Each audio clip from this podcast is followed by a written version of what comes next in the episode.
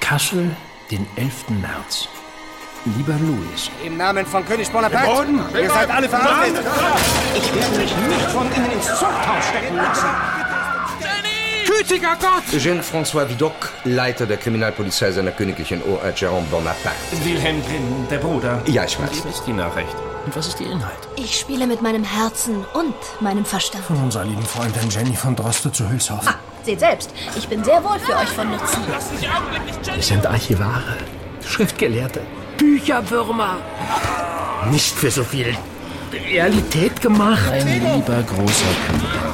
So sehr ich mich auch nach unseren Büchern und Geschichten zurücksehne, im Moment werden wir hier gebraucht. Lieber Louis, ich bitte dich um höchste Verschwiegenheit, denn angesichts der zahlreichen Verwicklungen ist nichts von alledem für die Öffentlichkeit gedacht. Du junge Braut, kehr um, geh aus. Du bist in einem Mörderhaus. Märchen und Verbrechen. Die Brüder Grimm. Von Viviane und Leonhard Koppelmann.